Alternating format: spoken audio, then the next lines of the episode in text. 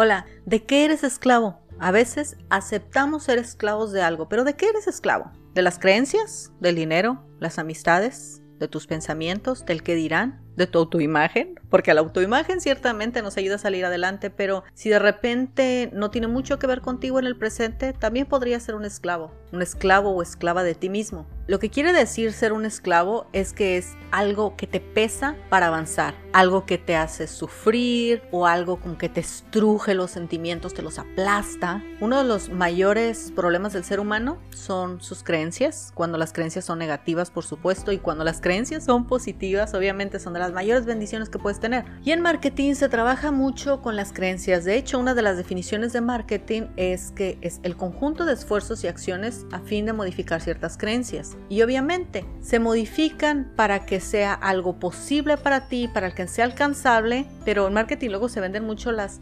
perspectivas y las proyecciones. Hay mucha gente que no tiene ética para hacer publicidad, ¿sabes? Para las estrategias hay muchísima gente que no tiene ética, hay mucha basura en Internet. No nada más estoy hablando como de entretenimiento, sino hay muchos comerciales que están hechos para hacer a las personas esclavas de los miedos, de las creencias, particularmente todos los que tienen que ver con cosas de la salud, están hechos para, para dar mucho en el punto de dolor de las personas, infundirles miedo y hacerlas accionar hacia el lado supuesto de este bienestar, ¿no? Y lo digo supuesto porque no todos los anuncios que veas las palabras son las que realmente están vendiendo lo que se está promoviendo. Y no, este no es un episodio de marketing, pero sí considero que sea necesario que sepas eso. Además de añadir que hay muchas palabras que se utilizan para poner ambigüedad y que nadie pueda reclamar acerca de la promesa que se está haciendo, pero que sea lo suficientemente convincente para que tú creas que es posible. Por ejemplo, ¿no? Yo te podría vender a una crema para, no sé, una crema reductora, ¿no? Y decirte, 9 de cada 10 personas adelgazan con este producto. Si tú no adelgazas, entonces tú eres ese una.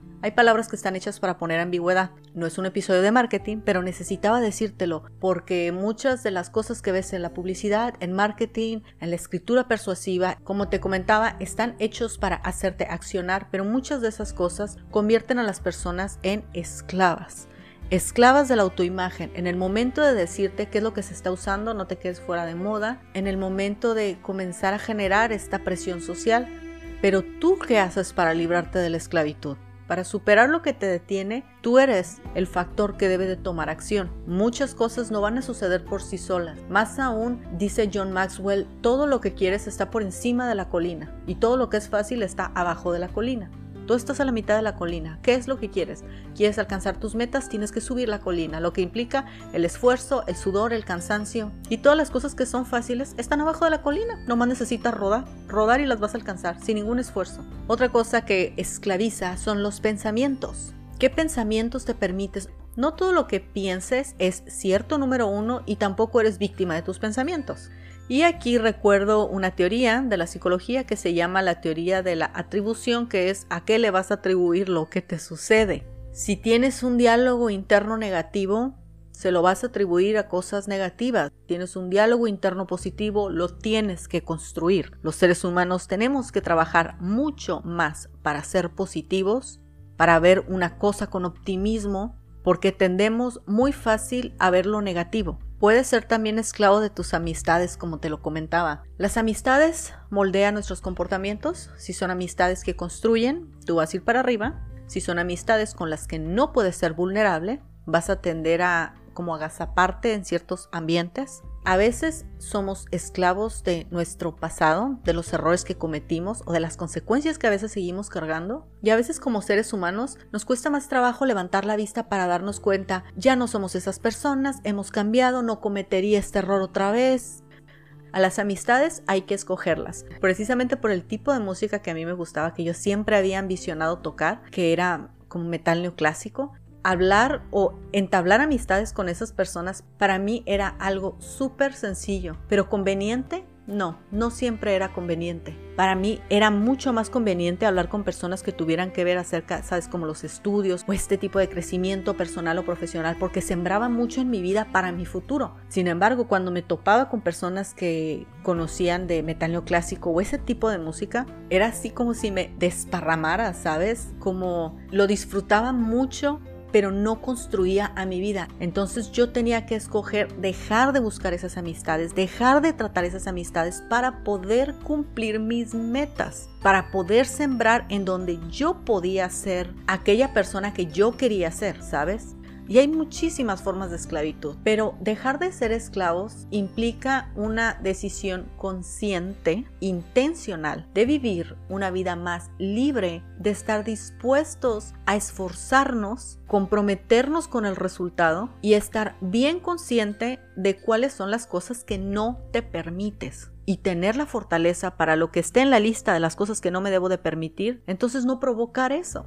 He conocido personas que les gusta el tipo de música que a mí me gustaba y aunque yo lo sé, yo no hablo de eso con ellas, para que ellas no sepan que a mí me gustaba o que yo puedo hablar el mismo idioma que ellos hablan, porque a mí no me conviene. Sin embargo, cuando conozco una persona que sabe de estudios sociales o que sabe de marketing o que sabe acerca de alguno de los temas que a mí me gustan o me interesan, ya sea personal o profesionalmente, yo busco interacción con esa persona, porque la información o la interacción que tengamos va a sumar a mi vida, va a sumar a mis recursos, pero esa es una decisión consciente y a veces no es fácil, ¿eh? pero dejar de ser esclavos nunca va a ser fácil. Hay que tener siempre bien presente la decisión de las cosas que quieres construir y tienes que tener bien presente cuáles son las cosas a las que le vas a decir que no. Si tienes un conjunto de amistades que sientes que te inclinan hacia algo que no quieres en tu vida, tienes que tener la fortaleza de decir que no, de no salir con ellas, de no conversar con ellas, para que dejen de tomar esa influencia en tu vida. Si tienes ciertos pensamientos que te mantienen estancado o estancada, o tienes un diálogo interno muy negativo, o eres una persona sumamente crítica contigo mismo o con otras personas, entonces tienes que tomar la decisión consciente de dejar de circundar esos pensamientos, dejar de provocarlos, dejar de promoverlos. Si tienes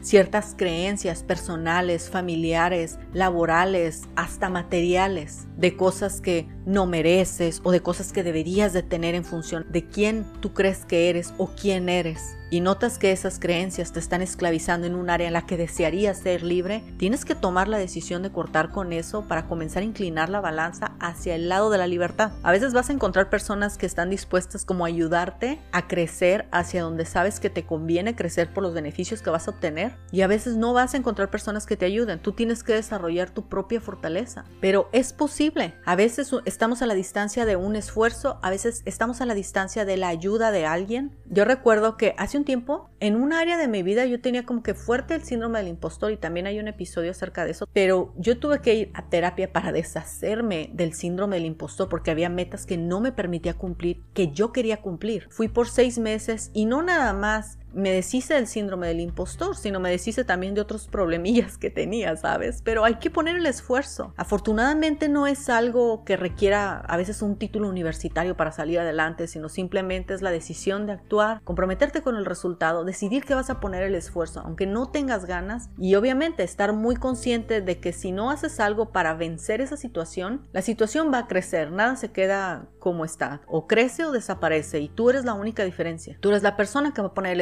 para que algo desaparezca o tú eres la persona que va a ayudar a que esa situación se perpetúe. Pero afortunadamente eres tú y no depende de otra persona. Son tus decisiones, son tus metas, son tus sueños los que quieres cumplir. Y para terminar, una vez escuché a una persona decir lo siguiente, es necesario decidir que saldremos adelante. Y es lo que te digo a ti, es necesario que decidas que vas a vencer las circunstancias que te declaran como esclavo de una situación. Es necesario que defiendas tu propia libertad, lo cual no nada más te va a traer libertad, también te va a traer confianza, autorrespeto, orgullo de ti mismo, fortaleza y un diálogo interno mucho más positivo. Nos vemos la próxima.